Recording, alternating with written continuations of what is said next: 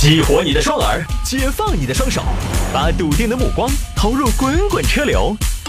给我一个槽点，我可以吐槽整个地球仪。微言大义，换种方式纵横网络江湖。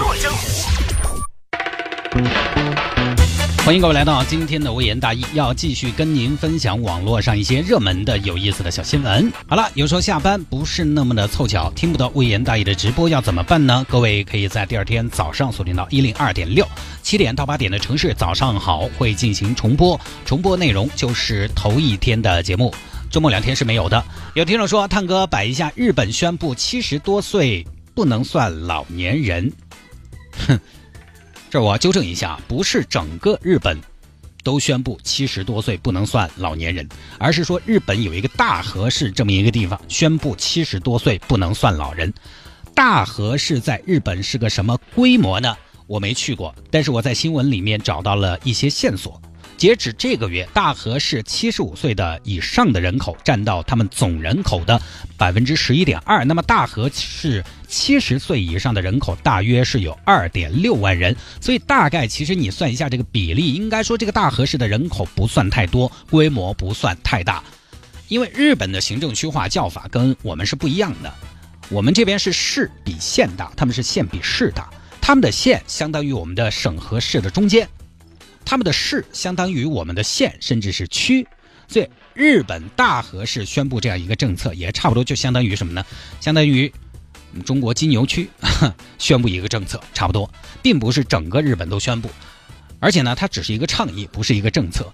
这个新闻呢是台湾地区媒体报道出来的，说日本神奈川县大和市宣称要打造不称七十多岁者为老人的城市。那么这么做的目的在哪儿呢？是希望这一代人，也就是现在目前在大和市的七十多岁的老人，能够一直生机勃勃，一直活跃下去。但是我想说的是，就你把这个称呼改了，他们就活跃了吗？七十多岁人，毕竟他这个精力和体力都只有那么个样子。你说你？年轻小伙子，那我就是年轻小伙子了吗？对不对？那个那个，今天这个政府会议，我想说两句，是吧？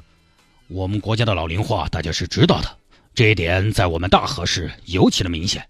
老年人曾经为我们的日本社会做出了贡献，如今当然成为了一种负担，我们不能不管不顾。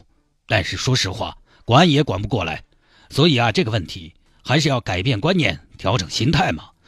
于是我有一个倡议：我们不把七十岁以上的人称为老人，起码在八十岁以前都喊小伙子。这样从叫法上、称呼上，让他们觉得自己还年轻，产生一种幻觉，觉得自己还可以。晚上不起夜，白天不哈欠，慢慢的提高他们这个这个终身工作的意识。哎，无论多大年纪，都活力满满的服务于社会，活跃于社会。于是呢，就有了这么个政策。这个这个，我宣布啊，从今往后，我们大河市七十到八十岁之间的人，不再被称为老人，统一称呼男的喊帅哥，女的喊美女，就那个。耶，老谢，听到没有？我们还是帅哥。真的啊？那我要再耍一么多的朋友。你想一想，现在我们中国内地职场上，老员工都是倚老卖老，打扫清洁卫生、换水、收快递，老员工都不干的。哎呀，我都要退休了，对不对？你们年轻人嘛，就挣点这种表现嘛，对不对？哎呀，我们都看白了，看透了。你们说，机会让给你们。在日本不一样，加藤君，你怎么能上班的时候打瞌睡呢？怎么能那么的萎靡呢？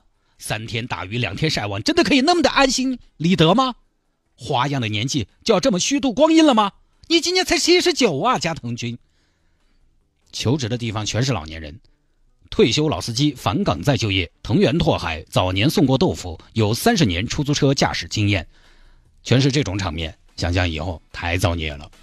当然，这个也是老龄化社会的必然，因为日本这个国家呢是出了名的老龄化社会，而且它是老龄化社会也分有老龄化社社会，还有一个超级老龄化社会。二零一五年的时候，有三个国家全球是超级老龄化社会，分别是德国、意大利和日本。你发现没有嘛？其实这个里头，意大利老年人过得最潇洒，一般就是抽个沙滩椅，坐到他那个古老的古罗马城墙的边边上，这儿晒会儿太阳。就日本的最不容易。而且你发现没有，三个超级老龄化社会国家，你发现没有？其实这些国家都还挺有钱的，大家都过得的。因为这个一方面哈，超级老龄化社会，一方面是首先是低生育率，然后很重要的一点是人均寿命的问题。日本的人均寿命，男的是八十点九八岁，女的是八十七点一四岁。德国的人均寿命是八十一岁，意大利的人均寿命也在八十一岁多。老人活得久，就跟我前天去测那个体质，里面有一个项目是基础代谢，它代谢慢。人上了年纪为什么长得胖？你小时候跟个猴子一样，特别瘦，年龄大了，工作了，结了婚，步入中年就忍不住的长胖，喝水都要长胖。你回忆一下，你好像小时候你运动量好像也不是特别大，有些不爱运动的朋友，但是小时候就是瘦，咋个吃都吃不胖。现在喝水都要长胖，就是因为你的基础代谢下来了。所以某种意义上来说，哈，老龄化社会其实呢，代谢慢了，而且它是经济发展、科学发展、生活条件好的一种后果。哎，我跟你说，你说老龄化社会不好，行。那我告诉你，年轻的国家有没有？有，你去不去？你去非洲好多国家，绝对的不老龄化，绝对年轻。为啥子？因为他们平均寿命三十多、四十，咋老龄化嘛？平均寿命三十多，那真是不说了。那我这个年纪可以看墓地了，可能说不定墓地都还没看好，都还没选好，钱都还没存够，就已经呜呼哀哉了，好不好？上什么节目？再过两年就上坟了，哼。这两年经常提我们是未富先老，但是他们是未老先死。相比之下，好死不如赖活着嘛。所有的老龄化国家基本上都是比较发达的国家。二零三零年进入超级老龄化社会的国家有西欧、北欧的大部和北美洲加拿大、美国。这个我是看了一个世界权威组织的地图的，它有一个预测。包括亚洲的日本、韩国，我们中国呢？之前有一个说法是在二零四零年，中国会进入超级老龄化的社会。所以呢，这个不光是我们国家面临的一个问题，也是全世界面临的问题。说不定哪天我们这儿七十岁以上的也不算老人了。但是这个经济越发达，老龄化越严重，这个规律在我们国内有点不一样。如果分省份和地区来说，按这个规律呢，我们国家应该是这样的：北上广老龄化程度比较激烈。对吧？因为它经济发达嘛。但是呢，实际上我看过一张图，老龄化趋势比较激烈一点的，在我们国内来说，反倒是黑龙江啊、辽宁啊、甘肃啊、四川啊、贵州、湖南这些。为什么？因为有句话嘛，“少不入川，老不出蜀”。出去挣钱，回来养老。出去的时候你是一个年轻人，回来的时候你是一个老年人。这个就跟我们国家幅员辽阔、地区和地区之间的人口流动大、东西部发展不均衡息息相关了。年轻人都到广东、深圳、北京、上海去了，你们村儿、俺们团儿留下的都是什么谢大爷、张大妈，对吧？好，我们说回到日本的老年人，日本是现在整个国家把六十五岁以上的叫老年人，就是换成我们这边的说法，就是退休年纪。六十五岁，我们这边六十五岁的现在哈，在工作的已经很少很少了。我们这边统计劳动力的年龄范围是十六到六十，后面就不再做统计了。但人家那边，二零一五年全日本有六百三十六万的六十五岁以上老人还在工作，每十个劳动力就有一个是老年人。你看日本开 taxi 的好多都是老年人。师傅到天府广场，到哪儿呢？天府广场，天府大道，天府广场。富豪市场啊，哎呀，天府广场，天天向上啊，哎呀，天府广场，哦，晓得了，晓得了，到两家行嘛，哎哎，小伙子，我眼睛有点看不到，你帮我看下前头路况哦。全是这种，我以后可能也只能退休去开滴滴了啊。但是日本呢，它本身对于老年人再就业，因为它是一个比较严重的社会问题，所以它有很多的优待和奖励。比如说，一个企业它雇佣老年人是有奖励的，老年人开出租车呢。政府是要给补助的。老年人开出租车的收入其实比年轻人开出租车的收入要高些，好像是一年要高九十万日元。当然，这个就需要经济底子了。雇佣老年人每天工作时间只有六小时，就你一个企业工作了，呃，雇佣老年人，你肯定涉及到一个问题，就是效率肯定不会高。那么，其实就是企业承担一些社会责任，政府呢适当的予以一些象征性的奖励。老年人工作这个事情，日本我不知道，我没去过。有一次我去香港。在一栋写字楼里面，我就上厕所，有做清洁卫生的嘛？哎呀，弯腰驼背，满头银发，戴着一副眼镜，在那做清洁，我都有点不好意思。他不是那种什么挨边六十来岁那种啊，六十来岁那种，我们这儿也有。他一看就是七十多，快八十，脸上都有很多老年斑那种了，我都不好意思哦。那人家才这样了，我这儿又又来一坨，合适嘛？这回到开头，日本大和是宣布七十多岁的不算老年人，日本有八十多岁还在搞清洁的，八十多岁你喊他做清洁，他能做得干净吗？日本还有六十多岁的人还在开飞机的，开民航。日本开民航的最大年龄是七十岁，你坐日本飞机可能就会听到说。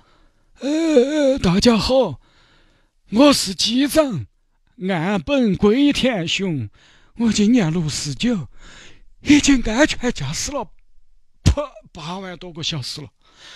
本次航班从东京起飞，目的地是中国香港，飞一 飞行时长四个多小时。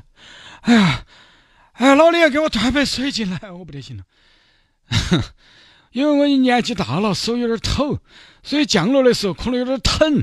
大家坐稳。就这种，几年前有一个日本老人叫三浦雄一郎，八十岁的年纪爬上了珠峰。他们的老年人真的很要强的。我八十岁可能能成功的登顶磨盘噻。之前有个调查，日本六十五岁以上男性有一半以上仍然在工作。美国这个数据是三分之一，欧洲是百分之十。这个可能就跟国家的文化也有关系了。这几年都在说咱们中国老龄化社会，当然我们只关心自己的事情，但其实呢，全世界生活还过的国家都在面临这个问题。而且中国相比之下呢，从绝对的数据上来讲，就从这个百分比来讲，还不是最恼火的。但是我们的人口基数大，而且我们的经济基础呢，其实没有像欧美发达国家他们那么的强，福利呢还没有像他们那么的完善和保障。啊，这也是前段时间的数据。二零五零年，中国一百个劳动力养三十九个老人，但是到时候德国、意大利、西班牙、日本都远超中国。日本到那个时候是一百个劳动力要供养七十二个老人，好吓人！你看起来是不是觉得日本比我们恼火多了？但是这个里面还有不一样，就是我们国家和发达国家的劳动效率现在来讲是不一样的。日本进入老龄化社会的时候，人均 GDP 是五千美元以上。我们进入老龄化社会的时候，人均 GDP 是一千美元左右。我们现在已经是老龄化社会了，现在正在迈向超级老龄化社会的途中。啊，就是你迈入老龄化社会的时候，你没得人家有钱。我们还有很多行业是靠着劳动密集型产业撑起来的，而这些产业都需要年轻劳动力。壮年劳动力，我们国家是二零一三年的时候，第三产业才反超了第二产业。二零一六年的时候，我们的第三产业的 GDP 比重是百分之五十一点六，美国是百分之七十八。人家挣钱相对来的松活的嘛，又不要啥资源，对不对？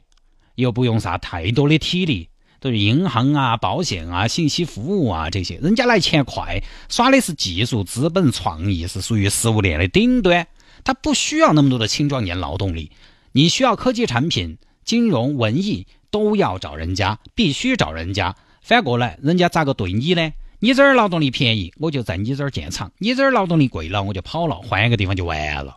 劳动密集型的产业都出海去国外找廉价的，那么对于本国的青壮年的劳动力的需求其实是没有那么大的。在这个时期呢，拉拉撒撒说了很多，但其实又什么都没说。说到老人这个话题呢，我突然想到我们一个老辈子。其实他们年轻的时候呢，还是挣了一些钱的，属于在他们那个年代敢闯敢拼的人了，自己又做生意。前段时间摆龙门阵呢，他突然说：“呃，我当时聊到一个什么兴趣爱好，我说你们现在可以把这个怎么怎么弄一下。”他突然说：“哎呀，这些只有等我们以后退休了再说。”我当时听了，我觉得很惊讶。你们难道还没有退休吗？还要那么拼吗？也都是五十多快六十的人了，房子呢，说多也不多，但也有四套。房子成都一套，青城山一套，四川两个地级市各一套。他们住在下面的地级市。我说这还不退休还要干嘛？也说了的，为啥子不退休呢？因为退休了，他们两口子加起来只有三千多块钱，好不赚。你可能我们这代人二天干的还要久。国家宏观形势这个东西呢，我们左右不了。但从个体上来说，只能说呢，趁年轻，大家尽量多挣一点。说实话。你说养老金几十年后一个月几千块钱那个东西，管得好多钱嘛？钱是要贬值类的嘛？得有点积蓄才要得。到时候钱不够，你想退休，就是你想退休都不敢退。好，这个就跟大家分享到这儿啊。那下了节目找我有什么事情呢？魏延大有什么小新闻的素材可以向我推荐，也欢迎您在微信上面直接来搜索谢探的私人微信号，拼音的谢探，然后是数字的零八幺七，拼音的谢探，然后是数字的零八幺七，加为好友来跟我留言就 OK 了。